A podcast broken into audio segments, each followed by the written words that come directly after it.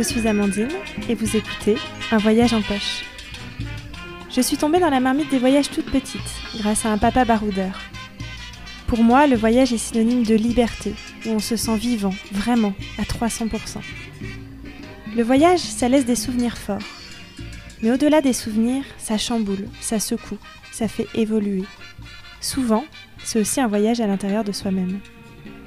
Alors aujourd'hui, j'ai envie qu'on se glisse dans les poches de voyageurs, qu'on se rapproche au plus près de leurs aventures et surtout de la manière dont elles les ont fait évoluer.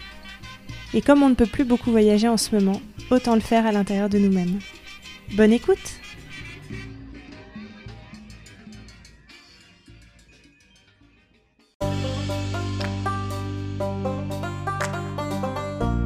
Avec Charline, on est parti au Pérou échanger sur deux expériences de bénévolat très marquantes dans des maisons d'accueil pour enfants.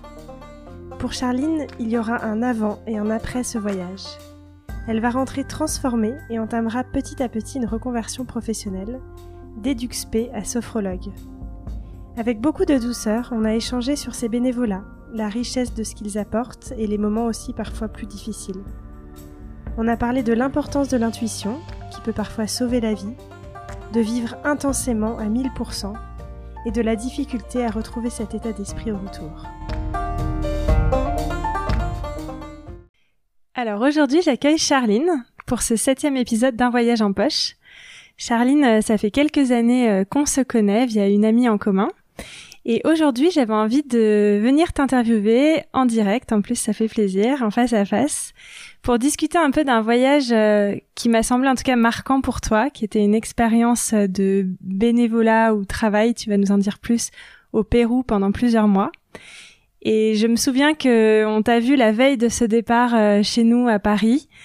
Et euh, je t'ai vu ensuite des mois après au retour. Et pour moi, il y a eu un vrai changement, il y a un vrai avant et un après dans ce voyage et notamment euh, un début de reconversion professionnelle suite à ce voyage. Donc j'avais envie qu'on discute de tout ça aujourd'hui. Donc merci beaucoup et bienvenue euh, pour cet épisode. Alors, du coup, je te propose de commencer bah, par euh, le commencement, par la mise en place de ce projet, de ce voyage. Est-ce que déjà tu peux nous en dire plus et nous dire qu'est-ce que c'était ce projet, qu'est-ce que tu es parti faire au Pérou? C'était quoi l'envie? Alors en fait, il n'y avait pas vraiment de projet initial. C'était un moment de ma vie où j'avais entamé euh, un grand changement de plein de choses, euh, vraiment pour être au plus près de ce que j'étais. Et euh, en réalité, un jour, j'ai eu une impulsion de, tout plaquer dans, la vie dans laquelle je m'étais un peu enfermée. C'est un peu comme si j'avais pas le choix, comme si mon corps me disait t'es pas à ta place là et il faut que tu fasses autre chose, que tu changes de vie. Euh, c'est comme si tout mon corps, mon être me poussait un peu vers une, un autre style de vie, quelque chose qui me correspondait plus. Ah oui, tu l'as ressenti dans ton corps. Ouais, c'est ça. Et sans que je comprenne vraiment pourquoi. Et d'ailleurs, à ce moment-là, bah, je plaque tout de manière assez brutale d'ailleurs, mm. euh, où moi-même je me sentais un peu dépassée par euh, par ce qui pouvait se passer, mm. mais je savais qu'il fallait que je le fasse. Et, euh, et quelques mois après, je me souviens euh, exactement, c'était un dimanche matin. Euh, j'étais remise un peu de mes émotions des mois qui avaient passé et je me suis retrouvée, bah ok maintenant c'est quoi le sens que tu veux donner à ta vie?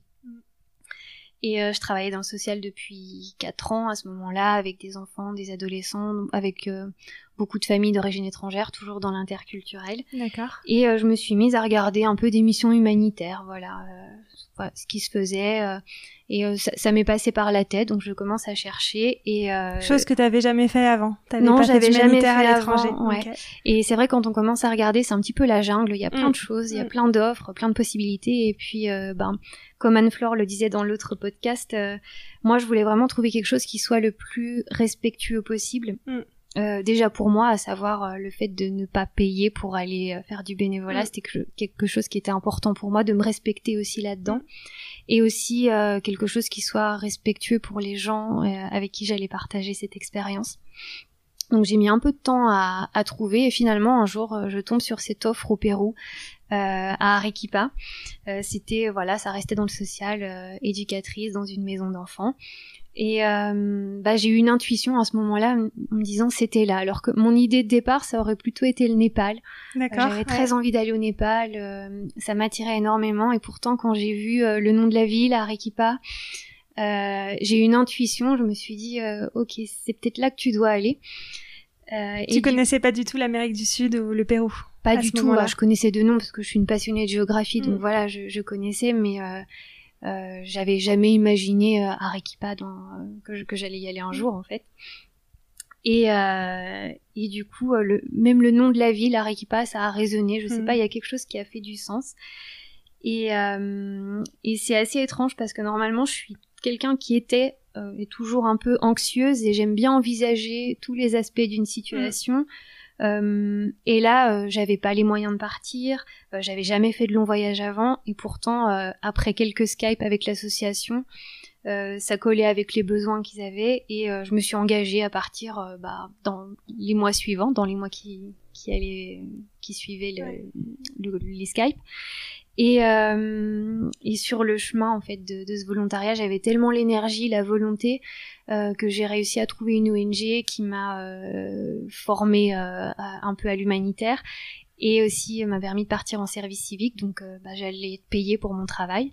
Ah oui, du coup il y avait un intermédiaire. C'est intéressant ça de dire que c'est possible euh, mm. sur une mission de bénévolat. A priori, c'est ça? C'est toi qui as réussi à la transformer en service civique? C'est ça, oui. Avec toute l'énergie, je cherchais comment je pouvais faire ben, pour recueillir des fonds pour pouvoir partir, mm, parce mm. que j'avais dit oui à tout, mais en fait j'avais pas les moyens de partir à l'époque.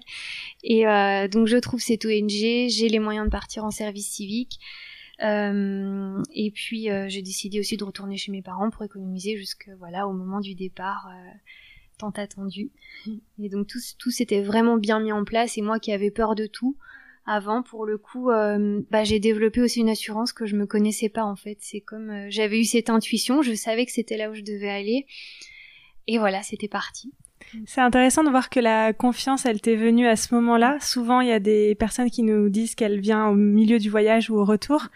Et toi, de dire qu'il y a déjà eu ce changement avant même, en fait, le départ. C'était T'as déjà ressenti ce changement. C'était avant. J'avais senti, euh, j'ai vu l'offre. J'ai, c'est comme une intuition. Mm. Vraiment, je, je savais que c'était là qu'il fallait que, que j'aille. Tu t'es dit que c'était pour toi. Ouais.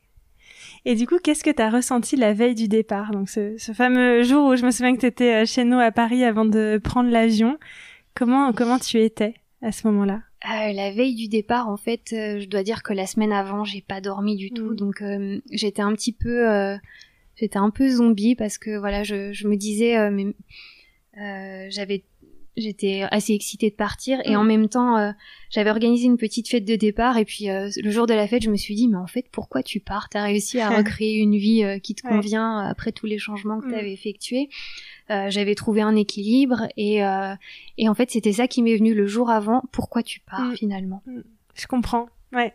C'est quelque chose que j'ai déjà ressenti effectivement où et c'est ce premier pas qui est le plus dur aussi, c'est ressortir de sa zone de confort, c'est le premier plongeon mm. euh, vers l'inconnu. C'est ça, parce que ça devenait concret. J'avais mis mm. des mois, j'avais donné mm. beaucoup d'énergie pour euh, pour ce projet et euh, et tout ça pour le jour avant me dire en fait pourquoi tu fais ça?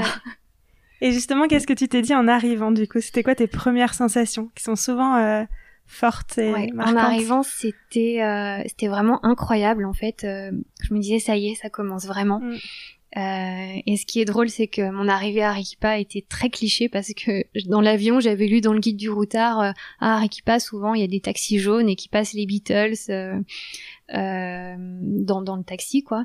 Et le premier taxi dans lequel je monte, c'était exactement ça. C'était le taxi jaune et il met les Beatles et chose en fait qui ne m'est jamais arrivée euh, dans, dans tout le reste de mon ah voyage. c'était la seule fois où c'est arrivé et c'était la chose que j'avais lue la plus cliché. En tout cas, mm. c'est ce qui s'est passé à mon arrivée.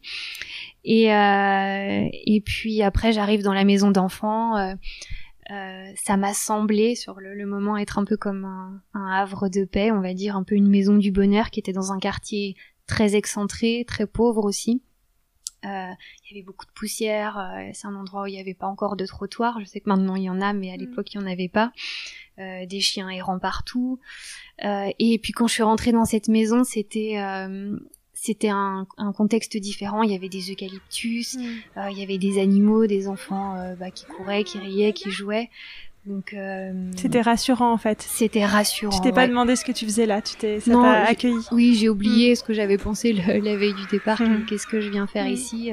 Une fois que je suis entrée dans la maison, je me suis dit ok, ça, ça commence vraiment et, et, ça a l'air de bien commencer.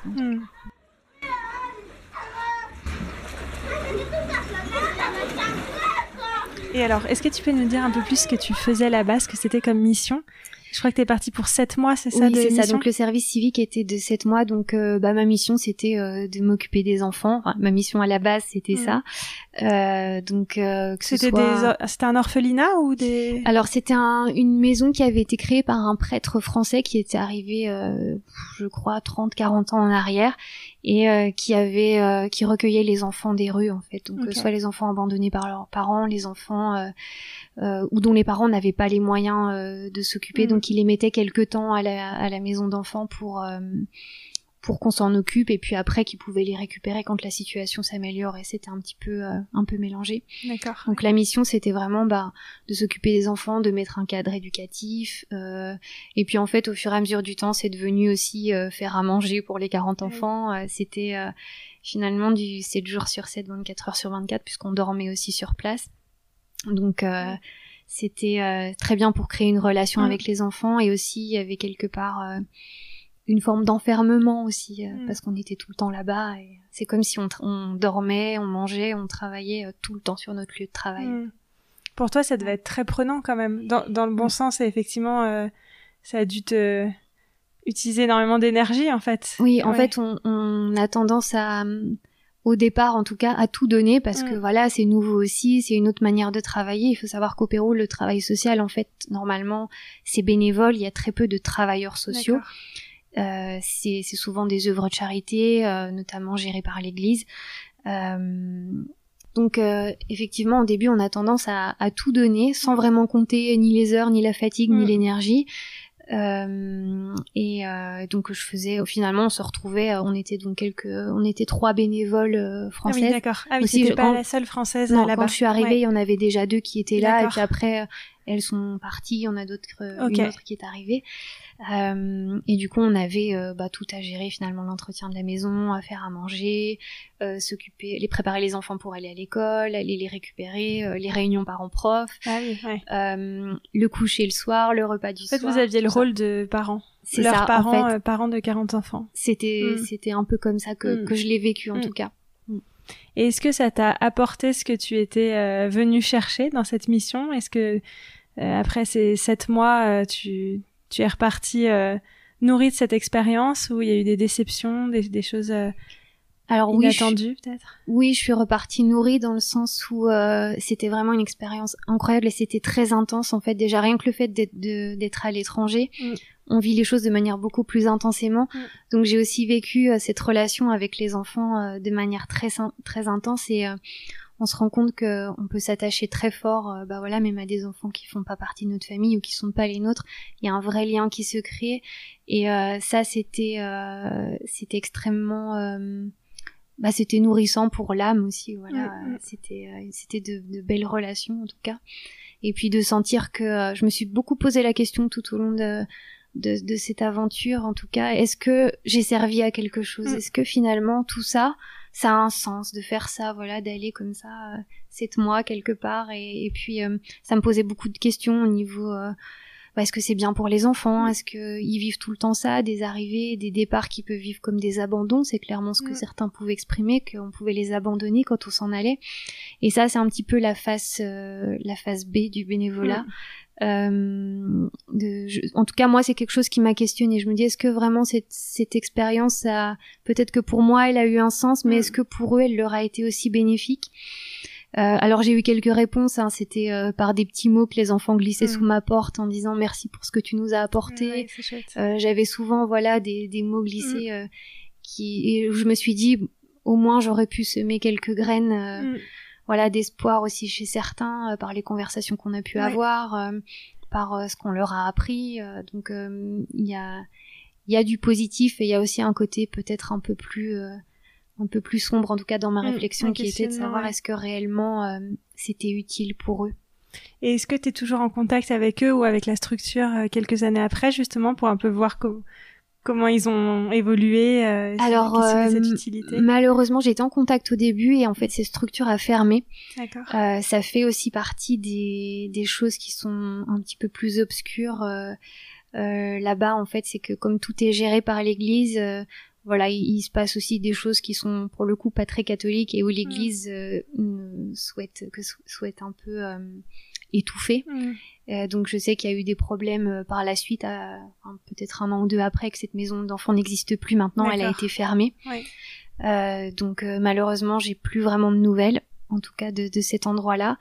j'ai gardé contact avec le bénévolat, les, les, enfants du bénévolat que j'ai fait ensuite à Lima ah oui, d'accord. Donc, tu as fait ce choix, tu as prolongé ta mission après ces sept mois Oui, en fait, je suis partie en voyage, donc j'ai voyagé un peu à travers l'Amérique latine. D'accord. Euh, et puis euh, ensuite, euh, j'ai fait le choix de m'installer à Lima. Euh, pareil, je suis arrivée à Lima, je savais pas vraiment ce que j'allais faire, mais euh, je voulais pas rentrer en France, donc je me suis dit, je vais, j'ai prolongé mon billet d'avion, je m'installe à Lima, et puis on verra une fois sur place.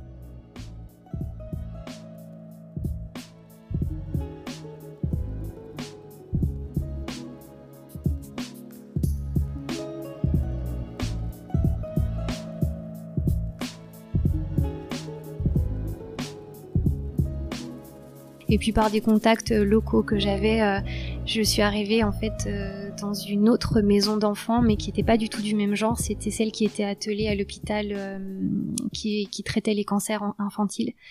Et du coup, mon rôle, c'était d'y aller tous les après-midi et faire des activités, que ce soit manuelles, la relaxation, enfin tout ce qui pouvait changer les idées des enfants.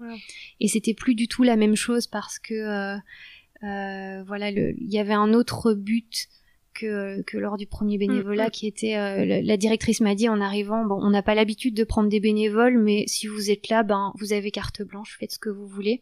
Elle m'a dit la seule chose euh, qui est importante c'est ramener la vie dans cet endroit. Et ça c'était très fort parce que quand euh, quand je suis arrivée la première fois c'est vrai que c'était un endroit qui où les enfants étaient tous assis sur les canapés. Il y avait énormément de tristesse. Mm. on pouvait dire que c'est comme si la mort planait au dessus et, euh, et c'était une grosse pression aussi de se dire il faut ramener de la vie. Dire. Quelle phrase euh, difficile, enfin mm. quelle ouais, quelle pression sur les épaules, ouais. Dans un contexte hyper euh, dur en plus, très très touchant, j'imagine. Qui, qui, qui, était euh, très touchant et on pourrait penser que c'était difficile et finalement c'était la plus belle expérience, je crois, de, de tout mon séjour parce que bah c'est ce qu'on a fait c'est vraiment ramener de la vie, c'est parler de la vie plutôt que de la mort, puisque mm. la mort, elle était déjà omniprésente. Mm. La plupart des enfants avaient cette lucidité de se dire, euh, je sais pas combien de temps il me reste à vivre, en tout cas, le mm. temps qui reste, qu'est-ce qu'on en fait euh, de bien Et euh, du coup, bah voilà, on, on faisait des après-midi où on, on, riait énormément, en fait. On faisait des activités, c'était des massages, c'était de la relaxation. Et euh, c'est là où j'ai commencé à penser euh, qu'à mon retour, je pourrais peut-être faire autre chose que le, le, travail social comme je le mm. faisais avant en France. Et, euh, et je me suis dit, il faut que je me forme là-dedans parce que je vois que la relaxation, ça marche très bien sur les mm. enfants. Euh, et peut-être euh, et, et, et j'en retirais beaucoup d'énergie mm. aussi. C'était c'était assez incroyable de se dire que dans un endroit qui était aussi triste euh, on pouvait euh, finalement vivre euh, des plus beaux moments. Enfin, c'est certainement mm. des plus beaux moments de ma vie. C'est impressionnant, c'est toi qui as eu ces idées. Donc, tu étais face à, ce, à cette question il faut ramener de la vie. C'est toi qui as pensé à la relaxation. Ouais, j'étais avec une amie, on était toutes les deux à l'époque et, et on s'est dit bon bah qu'est-ce qu'on va faire? Et en fait la première fois qu'on y allait, on n'avait rien prévu du tout. On s'était dit on va discuter avec mm. eux et puis on verra. Alors c'était assez étrange la première fois d'arriver et puis devant tous ces enfants ados qui attendaient quelque chose de nous euh, et on savait même pas ce qu'on allait proposer du coup euh, ben, on leur a dit on s'est présenté on leur a dit voilà on est là quelque temps euh, et qu'est-ce que vous auriez envie de faire? Voilà mm. est-ce qu'il y a des choses qui vous feraient plaisir? C'était vraiment se baser sur ce que ils voulaient et puis on a commencé comme ça à proposer des petites choses et, euh, et puis voilà, il y a des choses qui sont imposées naturellement quand ils étaient très fatigués. Du coup, la relaxation était plus facile. On s'allongeait, on discutait, on faisait euh, voilà de la détente et, euh, et c'était des moments qui étaient un peu hors du temps finalement et c'est ça qui était qui était très fort, très intense. Et avec eux, j'ai gardé contact. Euh, ah oui, depuis. Ouais. Et comment t'as fait toi dans une expérience qui paraît difficile comme ça quand on t'écoute ce sujet quand même d'enfants touchés par des cancers et pour ne pas prendre ça trop personnellement, enfin ne pas arriver à faire la part de des choses, en tout cas prendre du recul. Euh, en plus, j'imagine que, tu, comme tu le disais tout à l'heure, quand on est à l'étranger, c'était vraiment ta vie là-bas, donc j'imagine que tu t'es aussi beaucoup investi, beaucoup attaché. Comment on fait pour prendre quand même du recul là-dessus? Je saurais pas dire exactement la recette magique. En tout cas, euh, euh, je me disais que c'était la vie qui devait l'emporter à ce moment-là. Mm. Et euh, ça n'empêche pas que je ressentais aussi des émotions fortes, euh, beaucoup de tristesse quand, euh, quand bah, encore aujourd'hui, quand j'apprends qu'il y en a un qui est décédé, ça me fait ressentir vraiment des choses très fortes. Et en même temps, cette tristesse, elle passe un peu avec le fait de se dire, on, on, a passé des bons moments en mm. fait, et peut-être qu'il ne restait pas beaucoup de temps, mais ce temps, on en a fait quelque chose. Et je crois que ça, ça donne, ça donne de l'énergie, mm, en fait. Mm. Et euh, ça n'enlève pas euh, les, les, les, sensations, la tristesse, mais en tout cas, euh, c'était pour le coup, j'ai vraiment senti l'utilité. Ouais, c'est ce que j'allais dire. Là, t'avais ton, ton utilité profonde, ouais, vraiment. Ouais, c'était très profond, très intense. Ouais. Et alors, tu as parlé plusieurs fois de, l'importance de l'intuition dans ce voyage, de la, du retour au sens. Tu disais tout à l'heure qu'on a l'impression de tout vivre plus euh, intensément en voyage. Euh, qu'est-ce que, dans quel sens et quel rôle ça a joué justement cette intuition, cette impression de, de vivre plus intensément L'intuition finalement, elle a eu son rôle depuis le départ, du moment où j'ai lu le Arequipa, euh, je me suis, où j'ai eu la sensation que c'était là que je devais aller. L'intuition, c'est comme, c'est quelque chose qu'on sent dans le corps finalement, mm. un peu comme quelque chose d'instinctif. Mm, c'est vrai. Et, euh, et l'intuition, c'est vrai que pendant mon voyage en Amérique du Sud, surtout mes voyages euh, euh, pour découvrir un peu les, les différents pays. Euh, je crois qu'elle m'a été salutaire euh, plusieurs fois et c'est ces décisions qu'on prend instantanément. On ne sait mm. pas pourquoi vraiment on choisit ça plutôt que ça. En tout cas, on n'écoute que le ressenti. Mm. Et je pense que ça m'a sauvé de, de, bien des situations. si j'ai un exemple, quand j'étais en Équateur, par exemple, j'arrive au nord de l'Équateur et j'avais deux possibilités soit je prenais un bus qui longeait toute la côte équatorienne, Esmeralda, et, je revenais au Pérou après, mmh. euh, soit je montais en Colombie. Et euh, j'avais un peu un dilemme parce que j'avais pas beaucoup de temps. Je me suis dit ah monter en Colombie pour euh, si peu de temps, est-ce que ça vaut vraiment le coup Et j'avais très envie aussi de faire tout l'Équateur. Et, mmh. j'ai réfléchi une microseconde et je me suis dit ok c'est la Colombie. Je prends le bus et ça sera la Colombie. Et donc euh, je prends ce bus. 14 heures plus tard, j'arrive à la ville de Cali, donc euh, je, me mets dans un café euh, pour prendre mon petit déj. Et là, je vois gros tremblement de terre sur toute la côte équatorienne où qui avait fait des désastres terribles. C'était en 2016, sur là où j'aurais dû partir à ce moment-là je me suis dit waouh, je maintenant je sais pourquoi j'ai choisi d'aller en Colombie à ce moment-là. Il m'est arrivé une chose similaire avec euh, au Pérou euh, d'un endroit à un autre et euh, j'avais choisi un endroit plutôt qu'un autre et hmm. il y a eu un glissement de terrain à l'autre dans l'autre ville. pareil, avant d'aller en Amazonie, j'avais j'étais un petit peu malade, mais pas quelque chose pour laquelle j'aurais appelé un médecin normalement, hmm. mais je m'étais dit comme je pars en Amazonie, je vais prévenir, je vais appeler hmm. un médecin. Et puis euh, ce médecin vient m'ausculter et il me dit euh, bon bah votre mal de ventre c'est pas grave, par contre vous me suivez à l'hôpital parce que vos poumons ils vont pas bien du tout. Mais moi je m'en étais pas rendu ah compte, je toussais un peu et et voilà. Et pourquoi à ce moment-là j'ai décidé d'appeler le médecin mm. alors que normalement je l'aurais pas fait? Et puis euh, en fait ça ça ça m'a sauvé de peut-être des choses désagréables puisque j'ai appris que là où je devais aller en Amazonie à ce moment-là, euh, il y avait eu des émeutes euh, et ils s'attaquaient aussi aux étrangers. C'était un endroit qui, qui, craignait un peu à ce mm. moment-là. Il y avait beaucoup de grèves. Et euh, le fait d'y être allé 15 jours plus tard, euh, finalement, quand je suis arrivée, le guide a dit ah, mais vous avez bien fait de pas venir avant parce que c'était c'était dangereux pour vous.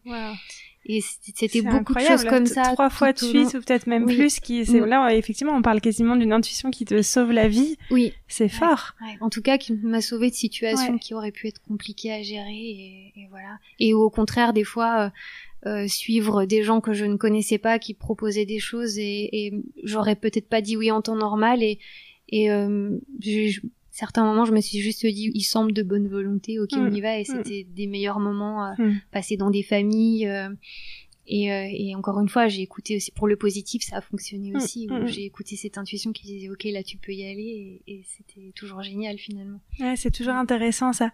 Est-ce que c'est quelque chose que tu arrives à garder aujourd'hui en France, c'est ce côté intuitif? Oui. Alors là, j'essaye de le retrouver de plus en plus. Euh, mais un peu moins en fait parce que on a moins à prendre ces décisions instantanées. c'est vrai. Euh, on, ici, on a plus le temps de réfléchir. C'est pas forcément, c'est pas, on n'a pas la question du temps. Mm. On n'a pas, euh, donc on est moins amené à prendre ces décisions rapides et du coup, c'est plus dur d'aller euh, d'écouter quelle est la mm. première sensation qui nous vient. Mm, Alors je m'efforce de le faire, mais ça, ça, reste compliqué. Ouais, on est plus organisé. On, on a tendance à plus organiser ici. On connaît plus. Ouais, c'est intéressant.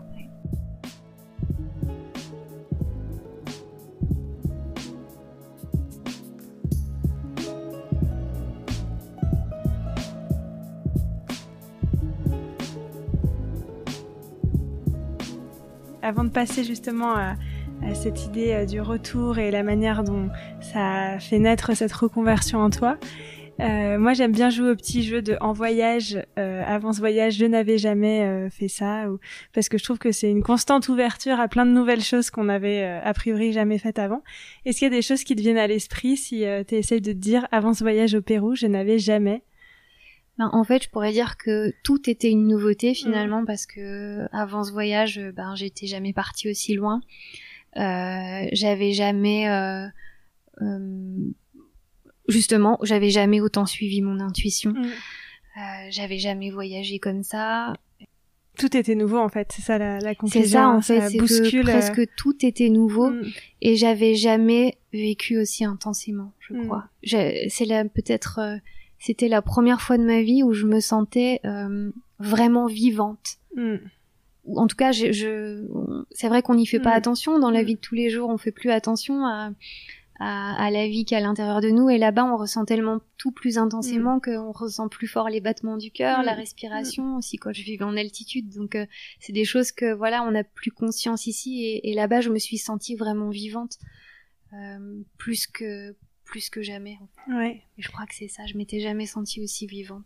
Ouais, je comprends parfaitement. C'est euh, je crois que c'est ce que je dis dans, dans l'introduction du podcast, mais en voyage, c'est là où on se sent, euh, où moi je me sens vivante aussi à, à 300% en fait. Il y a cette notion de d'être euh, à fond dans, dans ce qu'on vit. Et ça, c'est pareil. Comment le retrouver dans son quotidien, en fait? C'est peut-être des thèmes que tu abordes maintenant aussi, mais oui. comment on fait? Euh, bah, je peux l'aborder peut-être à la question du retour justement parce que ça, ça a un lien. Euh, en fait, quand je rentre de voyage, euh, donc le, le, retour, je rentre, euh, j'étais bien, j'étais contente de retrouver euh, mes proches, mes amis. j'étais contente de retrouver les douches chaudes aussi parce que c'était les douches froides presque les trois quarts du temps. et puis en fait après, il m'est arrivé voilà un peu une tempête émotionnelle. Euh, c'est comme si euh, mon corps et mon esprit faisaient un peu un, reset. J'avais tellement donné, j'avais tellement vécu intensément que j'arrivais plus à trouver de sens à ma vie en France. Mm.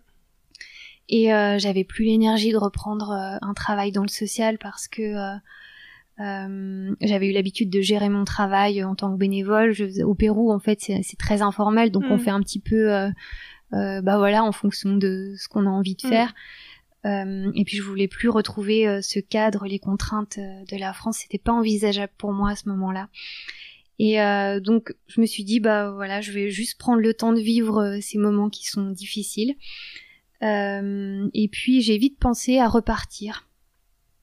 À repartir au Pérou ou repartir ailleurs, vivre Je savais pas, en tout cas, la seule chose que j'avais envie, c'était de repartir. Mm. Et pourtant, moi, moi, j'aime le calme, mais quand je suis rentrée, euh, ça me manquait terriblement tous les bruits du Pérou. C'est un hmm. pays qui est, bah, faut le dire, très bruyant. Il y a hmm. toujours de la vie, de la musique partout, des, gens qui crient, euh, voilà, voilà, des klaxons. Et euh, ce que je, ce qui des fois m'énervait, en fait, je, me retrouvais à avoir envie d'entendre tout ça.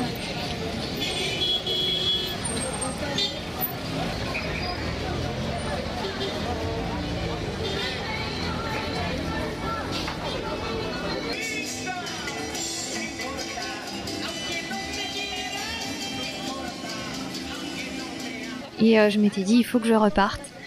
Et, euh, et puis un jour, euh, bah, je tombe sur une carte de visite qu'on m'avait donnée, mais avant mon départ. C'était un monsieur népalais qui faisait des soins de rééquilibrage énergétique, chose que j'avais jamais faite avant. Et puis je tombe sur cette carte.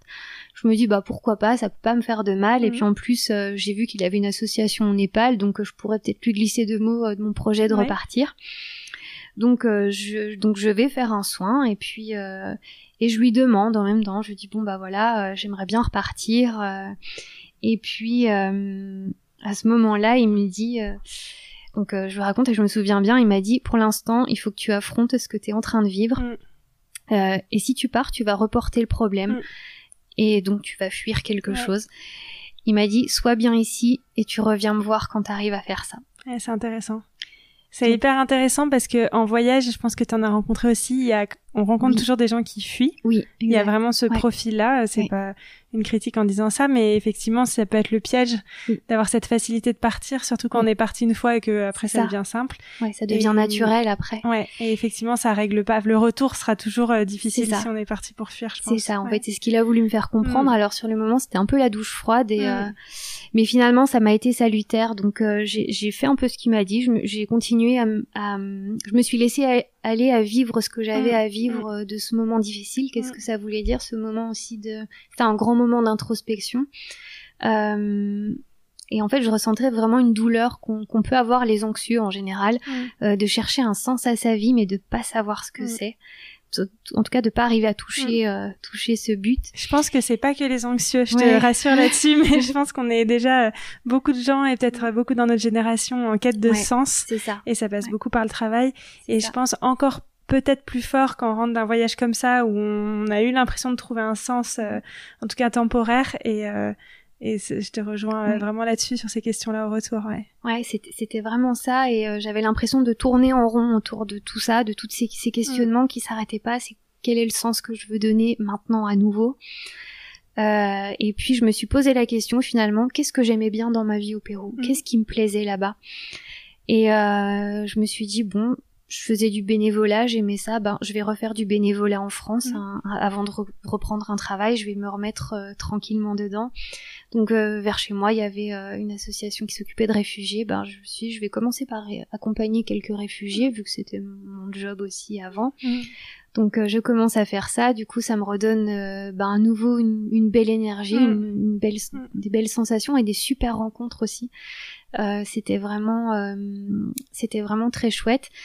Et puis euh, ça m'a remise dans le bain et ensuite je suis partie à Paris pour travailler euh, avec des jeunes mineurs isolés étrangers. Et à ce moment-là, c'était c'était un travail qui avait du sens pour moi.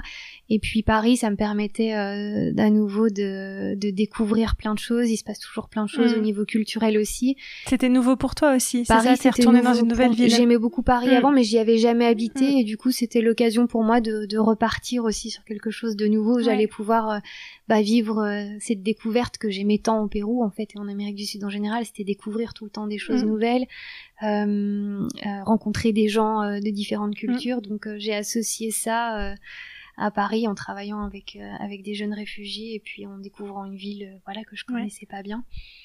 Donc en fait c'est ce qui m'a vraiment aidé, c'est de me dire qu'est-ce que j'aimais là-bas, mm. qu'est-ce que j'aimais faire, qu'est-ce qui faisait que ma vie elle avait du sens et que je vivais plus intensément et comment est-ce que je peux le refaire en France maintenant. Et c'est comme ça que j'ai retrouvé un équilibre en France après. Et effectivement, je pense qu'en fait, on peut complètement le revivre au pied de chez soi. On n'a pas besoin de partir au bout du monde pour le vivre. Ça, ouais. Mais parfois, il faut être parti déjà au bout du monde pour ensuite euh, prendre conscience, euh, voilà, de tout ce qu'on a aussi. Ouais, euh, exactement ça. Tout ce qu'on a aussi chez soi. Mm. Et, et c'est quelque chose que j'ai pas précisé, mais c'est vrai que durant mon année au Pérou aussi, je dois dire que j'ai jamais autant aimé la France que quand j'y étais plus. Ouais parce que voilà, on se rend compte aussi de, de, de tout ce qu'on a, de la chance qu'on a. C'est peut-être très cliché de dire ça, mais c'est réellement ça. Enfin voilà, je disais l'exemple de la douche chaude, ça c'est un truc que, encore aujourd'hui je me dis waouh c'est génial, je peux avoir de l'eau chaude. Euh, voilà, c'est ces petites choses là qui reprennent de la valeur en tout cas. Ouais, ouais.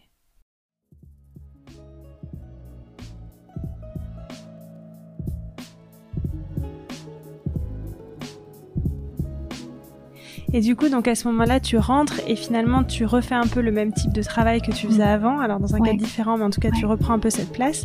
Aujourd'hui, c'est plus le cas. Euh, tu, tu, as changé. Et euh, comment c'est venu du coup? Et est-ce que cette idée de reconversion est quand même euh, née à un moment donné pendant ce voyage au Pérou? Euh, bah oui, complètement, parce que comme je le disais, c'était pendant le bénévolat à l'hôpital avec les enfants. J'avais eu l'occasion de faire euh, plusieurs fois de la relaxation avec eux. Et, euh, et vraiment, c'était des moments pour moi qui étaient un peu hors du temps, qui étaient vraiment dans le lien, euh, l'attention. Et euh, je sentais que je pouvais explorer cette piste un peu plus. En tout cas, c'est quelque chose qui qui a qui a fait écho en moi. Vraiment, ça ça a résonné en moi quand je le faisais. Et euh, donc ça faisait son chemin dans ma tête. Je savais pas encore trop vers quoi me tourner. En tout cas, c'était quelque chose euh, qui aurait, euh, qui ressemblerait à ça. Puis j'ai découvert la sophrologie, en fait, que j'avais déjà pratiqué euh, avant à plusieurs étapes de ma vie. D'accord. Mais ça s'appelait pas forcément comme ça à l'époque, c'était pas dit comme ça. Euh, donc j'ai commencé à m'intéresser à ça. Et puis euh, ben, un jour voilà j'ai trouvé une école quand c'était le bon moment. Et mmh. euh, en même temps que je, je continuais à travailler euh, j'ai fait cette formation de sophrologue euh, pour envisager je dirais pas une reconversion mais plutôt une continuité en fait. Je voulais rester dans la relation d'aide mmh. mais voilà travailler de manière différente. Et puis quand on a été dans un pays où l'entrepreneuriat est, est roi finalement ah oui, ça donne des idées au Pérou? Ouais. C'est vrai? Ouais, l'entrepreneuriat est encouragé, facilité? Oui, c'est ça, ouais, ouais. Beaucoup de gens sont entrepreneurs et du coup, ça, ça fait un petit peu... Euh, euh, ça fait un peu tomber ses peurs de dire ok c'est possible je mm. peux essayer en tout cas ça, ça donne envie d'essayer mm. aussi donc euh, voilà j'ai commencé par faire la formation de sophrologue pour euh, voilà aujourd'hui c'est c'est ce que j'ai la chance de, de pouvoir faire et justement, ce côté entrepreneur, j'ai l'impression qu'il est vraiment né suite à ce voyage. pour euh, t'avoir connu avant et te connaître maintenant, euh, je sais que tu en, comme tu me disais tout à l'heure, en chemin de reconversion et tu as aussi d'autres idées, notamment sur l'accueil des étrangers en France, accompagner les gens qui rentrent d'un long voyage, les Français qui reviennent. Et du coup, ce côté entrepreneur, est-ce qu'il est, euh, il est né aussi via ce voyage? Est-ce que tu continues à, à, grandir C'est ce voyage qui t'a donné cette confiance dans cette capacité à entreprendre? Ouais, en quelque sorte, ça m'a donné un petit peu cette confiance, même si le fait de le, le faire en France n'a pas été si simple que ça pour moi, parce mm. que j'avais plein de peurs, il y a plein de choses à penser quand on devient entrepreneur en France. Euh, c'est pas aussi simple quand on est, quand on n'est pas issu de ce monde-là aussi. Euh, et puis, euh, après, j'avais toujours travaillé auprès d'un public un peu multiculturel. J'ai toujours adoré connaître, euh, comprendre la façon dont, vivent les, autres personnes, les cultures, les religions. Donc ça, en fait, c'est un petit peu le fil rouge, toujours euh, hmm. accompagner les gens, l'interculturel. Donc voilà, j'ai commencé par me former en, sophrologie pour pouvoir accompagner aussi le côté émotionnel. Hmm. Euh, Ce serait ça ton envie en essayant d'accompagner les gens, enfin les Français qui rentrent d'un long voyage, c'est les accompagner sur le plan émotionnel. Ce serait ça ton ouais, il y aurait ça à travers la sophrologie, la relation d'aide, euh, donc que je pratique aujourd'hui et que que j'adore. Et puis euh, j'aimerais aussi euh, il y a cette idée de voilà créer un programme d'accompagnement que ce soit pour des étrangers qui arrivent en France et qui savent pas comment faire parce mm. qu'il y a tellement de choses à savoir, on sait pas par où commencer et, euh, et aussi cette idée, ben, de par mon expérience, de, de pouvoir aussi accompagner peut-être euh, des Français qui rentrent d'un long voyage et qui, comme moi, quand ils rentrent, se retrouvent un peu euh, dépourvus mm. ou voilà, qui retrouvent, euh, qui recherchent cette quête de mm. sens et euh, de pouvoir accompagner ça aussi avec bah, ce côté émotionnel parce qu'on traverse un peu les montagnes russes à ce mm. moment-là. Complètement.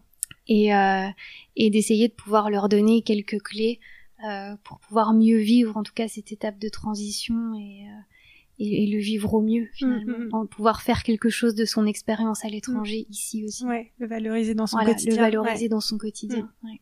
Mais quand je t'écoute, c'est c'est chouette à entendre parce que je trouve qu'il y a une vraie confiance en en toi qui, qui est qui est née euh, j'ai l'impression quand même suite à ce voyage pour me souvenir d'un petit peu comment t'étais avant et, et le nombre de barrières que t'as fait tomber en sortant mais entièrement de ta zone de confort, toi qui n'avais jamais voyagé loin, jamais voyagé seul et qui a quand même vécu des expériences très fortes euh, au Pérou. Et, euh, et j'ai l'impression que cette confiance en, soi, tu as réussi maintenant à la garder pour euh, monter ces projets-là et, et devenir entrepreneur en France, il me semble. Oui, bah si, si le voyage a vraiment servi à quelque chose, ça, c'est vraiment ça. C'était gagner en assurance, en confiance et et euh, finalement de se dire euh, qu'est-ce qui peut m'arriver au pire. Euh, bah peut-être que ça marchera pas, c'est pas grave. Mm. finalement. Là-bas, j'ai fait tomber aussi tellement de barrières dans mes peurs. quand on est en voyage, finalement, on n'a pas le choix. Mm. Par exemple, j'étais un peu, un peu beaucoup hypochondriaque avant. Bah, le voyage, il n'y a pas de meilleur remède pour se, se, confronter à ça et finalement voir que voilà il se passe rien rien de plus grave finalement mm. et euh, donc ça m'a vraiment aidé ouais à, dans, dans la, la, capacité de confiance et d'assurance euh, voilà même si c'est pas toujours facile en tant mm, qu'entrepreneur surtout euh, dans les en ce moment, en ce moment. mais en tout cas ouais ça c'est vraiment né là-bas tout ça mm. en tout cas j'ai retrouvé cette capacité là-bas Surtout que tu as voyagé seul, non, en Amérique du Sud, quand tu disais que tu es partie. Est-ce que tu as vraiment vécu ces moments de sac à dos seul euh, pas toujours. Certains moments oui, et d'autres où j'étais avec une amie. Voilà, c'était euh, c'était partagé et j'ai aimé les deux côtés. Ouais, ouais. j'ai aimé partager avec des gens, avec quelqu'un aussi. Euh, voilà, le voyage et, et, puis des petits moments seuls aussi, c'est c'est agréable. Ça permet aussi cette introspection qu'on a besoin. Ouais, c'est ça. Et c'est quand même un dépassement de soi, hein, je mm. trouve, d'avoir le courage de partir seul dans ces conditions-là. Ouais.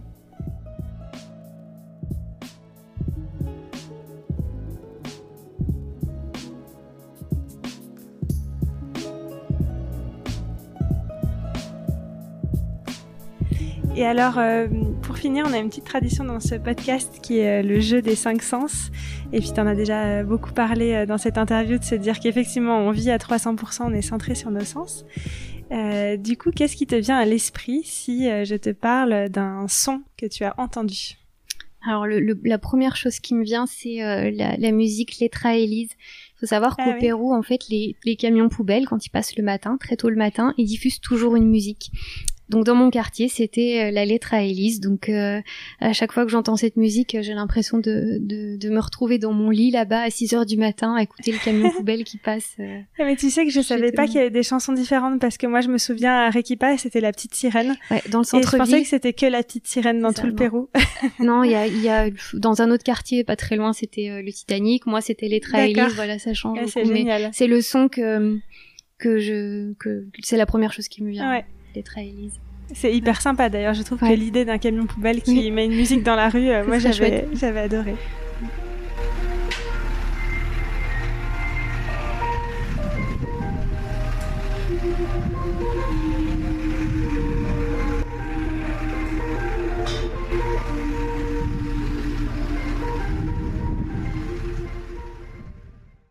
Et alors si tu penses à quelque chose que tu as senti, ah, directement, c'est l'eucalyptus. L'odeur de, de l'eucalyptus le matin au réveil, euh, voilà, c'est cette senteur fraîche ou même euh, quand euh, dans la cordillère des Andes aussi, il y a beaucoup d'eucalyptus et c'est une odeur que j'adore et dès que je sens l'eucalyptus, ça me renvoie aussi là-bas de la même mm, manière mm. que le son, la, les mm. me renvoient là-bas.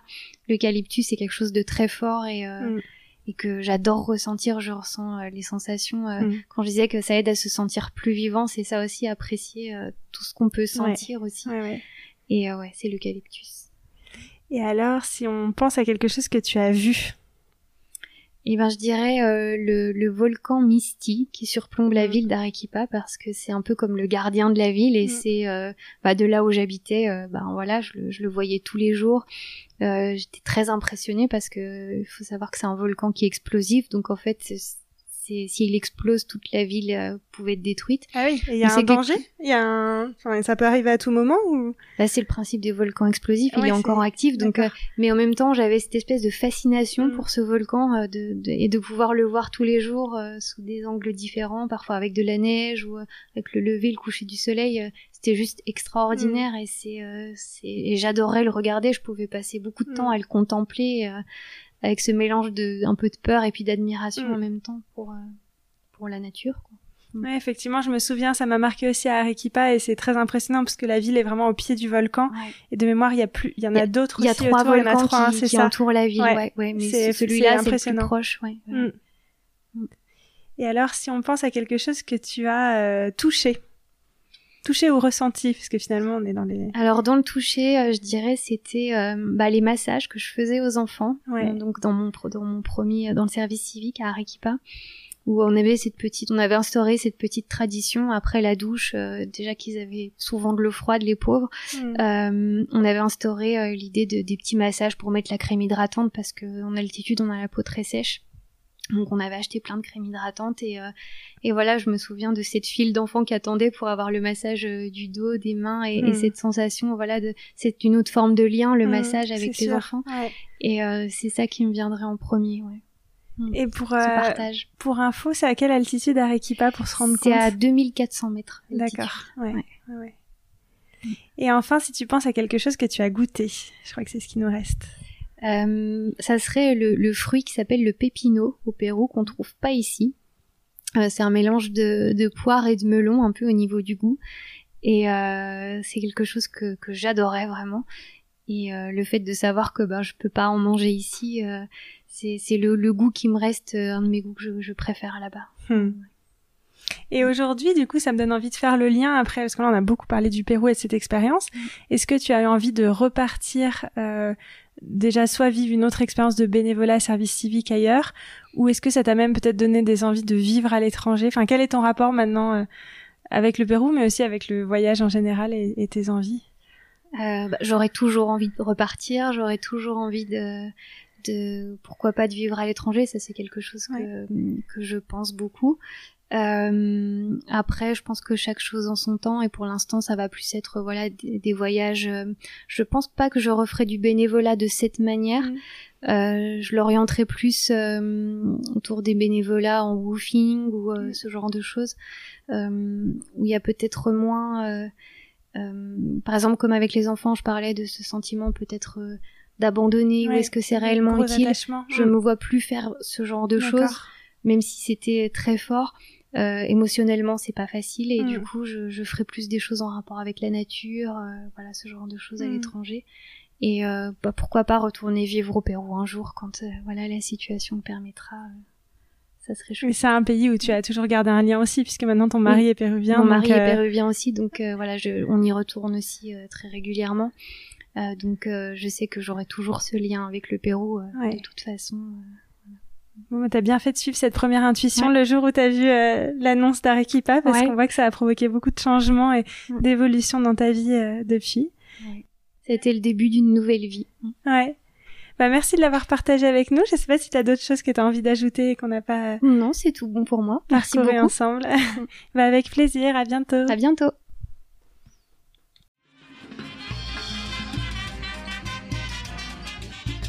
Voilà, c'était Amandine et vous avez écouté Un voyage en poche. Merci beaucoup. Si cet épisode vous a plu, n'hésitez pas à me le faire savoir, à le partager autour de vous et à vous abonner pour suivre les prochains épisodes. À bientôt!